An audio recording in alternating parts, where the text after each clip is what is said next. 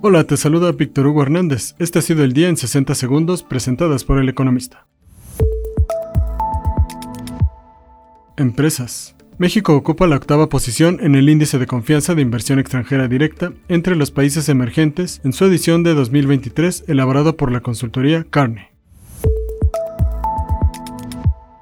Finanzas. La Junta de Gobierno del Banco de México ha decidido por unanimidad subir en 25 puntos base la tasa de interés de referencia y así ubicarla en 11.25%. La acción del Banco Central estuvo en línea con las expectativas del mercado. Mercados. Los tres principales índices de Wall Street operan con ganancias la mañana del jueves. Los precios de las acciones recuperan terreno en un mercado que considera terminada la veloz crisis bancaria que puso nerviosos a los inversionistas por dos semanas seguidas. Continúa manteniéndote informado en eleconomista.com.mx y no olvides suscribirte para conocer las noticias más importantes del día.